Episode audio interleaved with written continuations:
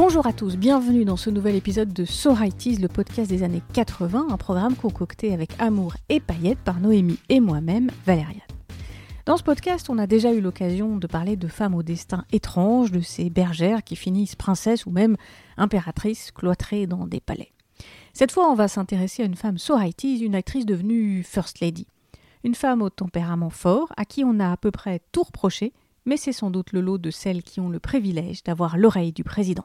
40 ans après son entrée à la Maison-Blanche, l'héritage de Nancy Reagan est encore un peu trouble et cette First Lady ne fait pas partie des préférés des Américains.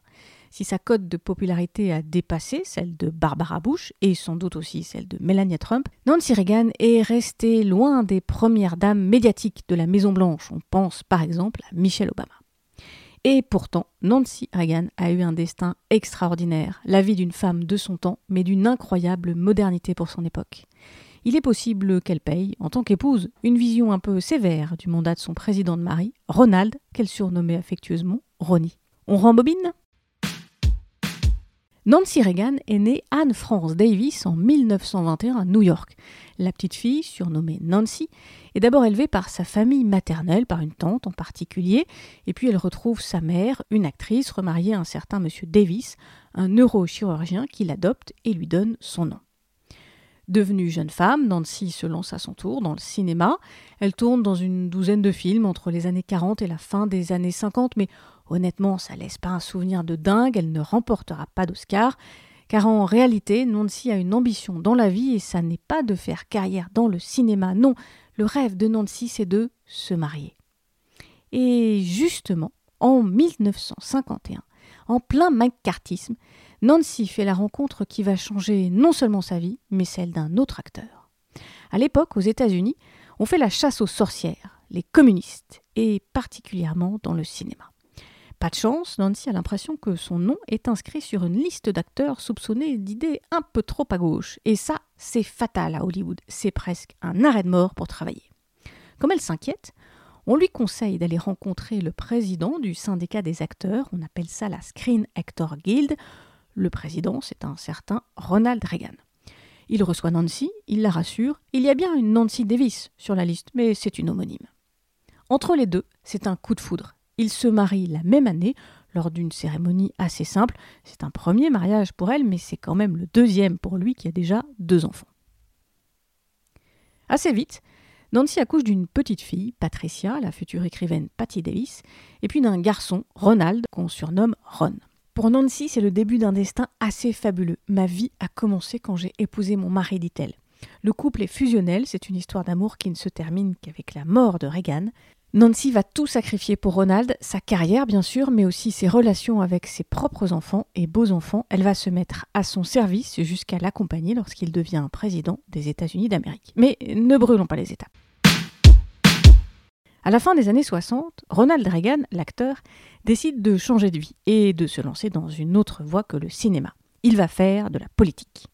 Reagan est élu gouverneur de la Californie en 1966 Assez vite d'ailleurs, il vise beaucoup plus haut et beaucoup plus loin. Ce qu'il veut, lui, c'est Washington et la Maison-Blanche. Reagan, qui avait commencé chez les démocrates, passe assez vite chez les républicains.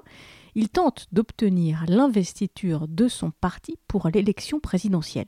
Il va affronter d'abord Richard Nixon, puis Gerald Ford, sans succès. Mais Reagan est patient et il apprend le métier, Nancy aussi.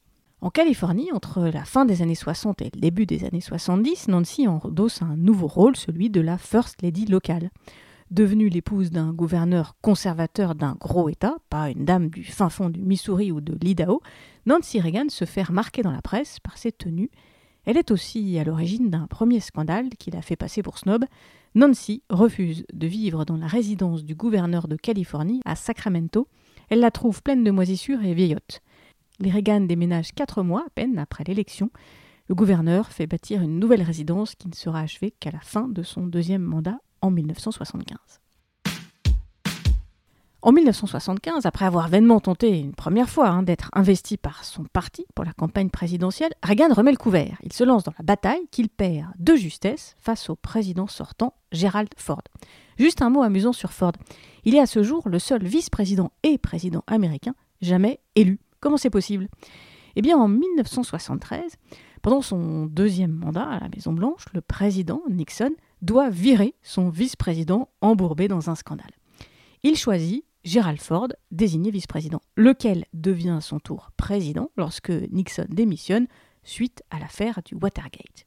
Ford va donc terminer le mandat de Nixon jusqu'en 1976, et puis Ford, qui n'a donc jamais été élu, se lance dans une campagne électorale pour se faire élire président des États-Unis, mais il échoue. C'est le démocrate Jimmy Carter qui entre à la Maison-Blanche en 1976.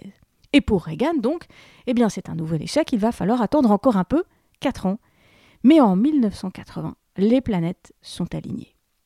Car au cours de ces quatre années, Reagan a pris de l'ampleur. Et puis surtout, Nancy s'est aguerrie.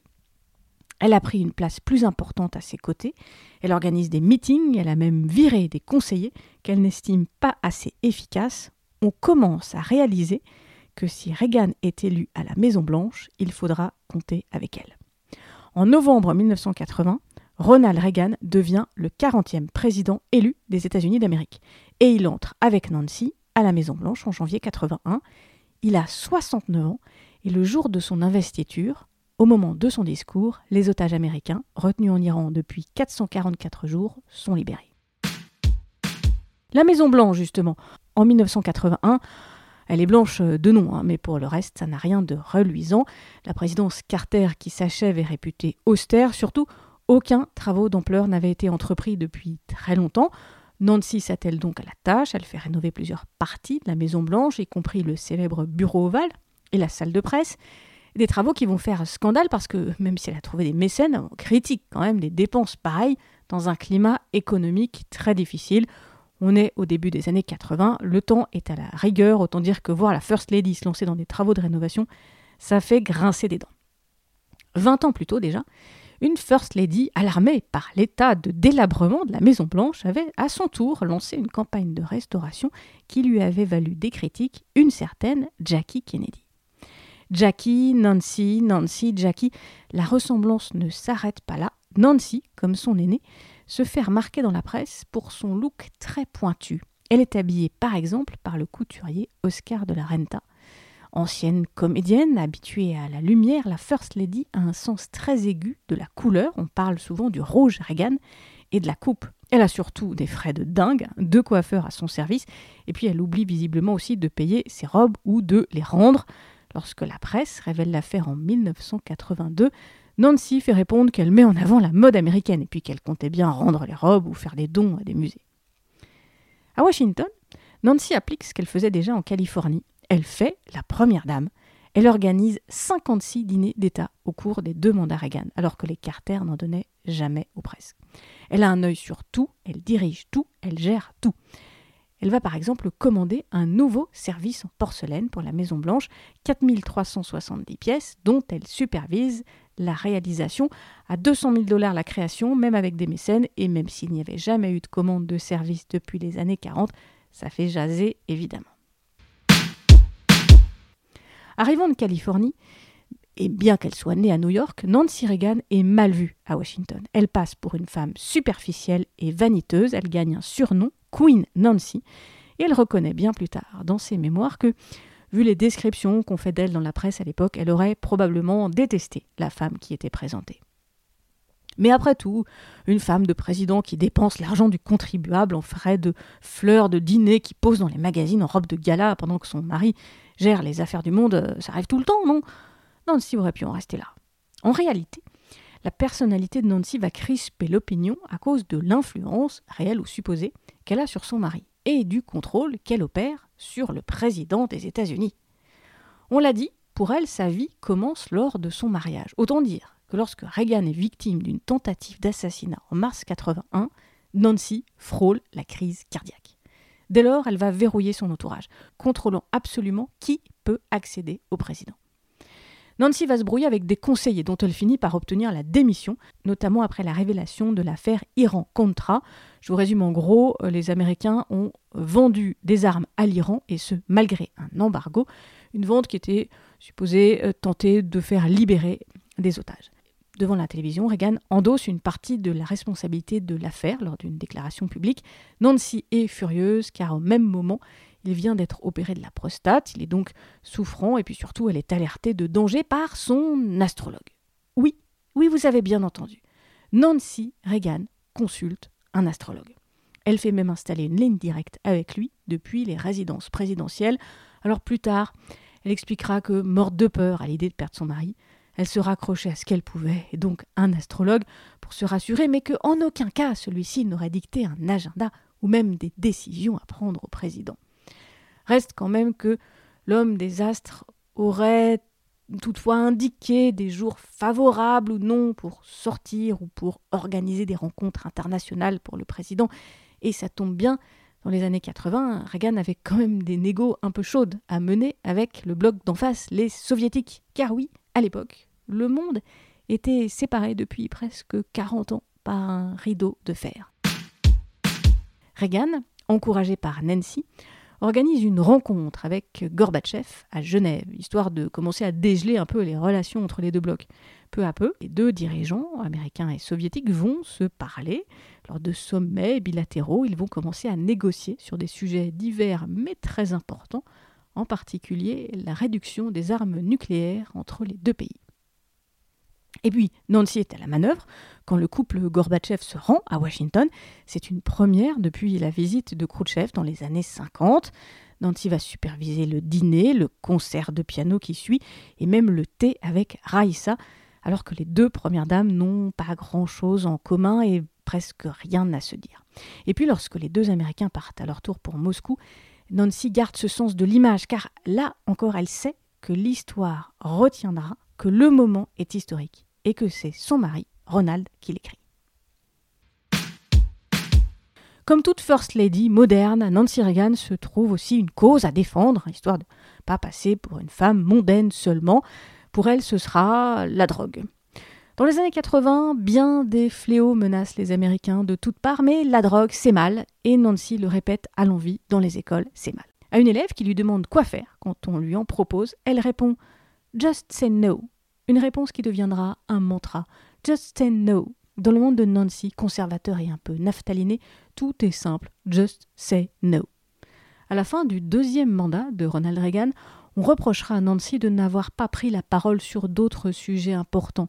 Les années 80 sont celles qui voient l'émergence d'une maladie, une épidémie qui va toucher des milliers puis des millions de gens, le sida. Malgré son engagement contre la drogue, ce sujet était peut-être trop sensible pour l'épouse d'un politique aussi conservateur que Reagan. 1988, c'est la fin du deuxième mandat de Reagan. Ronnie et Nancy s'envolent pour euh, la Californie. Ils laissent la Maison-Blanche au 41e président, un certain George Bush, père, jusque-là vice-président.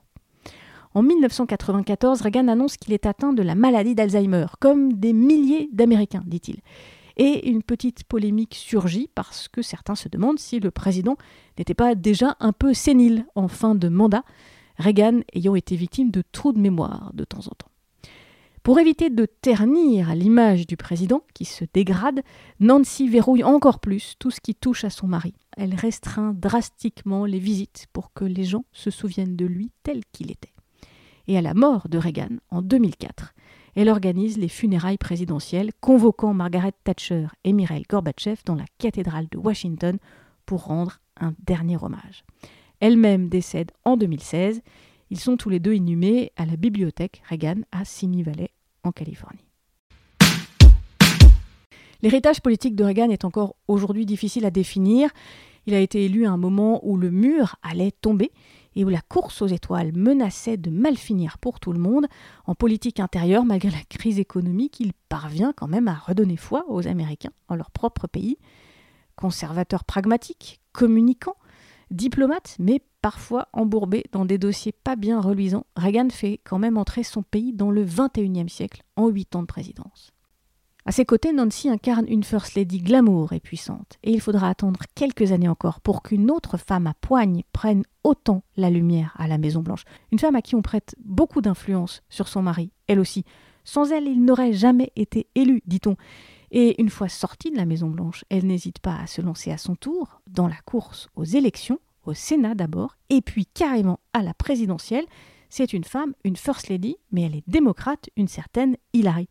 Mais là, les amis, on n'est plus du tout dans les années 80. Faudra vous raconter ça ailleurs, dans un autre podcast. Pour en savoir un peu plus sur Nancy et Ronald Reagan, eh bien, je vous ai mis pas mal de liens à cliquer dans la description de cet épisode. So It est un podcast du label Podcut. Rendez-vous sur podcut.studio pour découvrir les autres membres du label et participer au Patreon. Merci d'avance pour votre participation. À bientôt pour un nouvel épisode.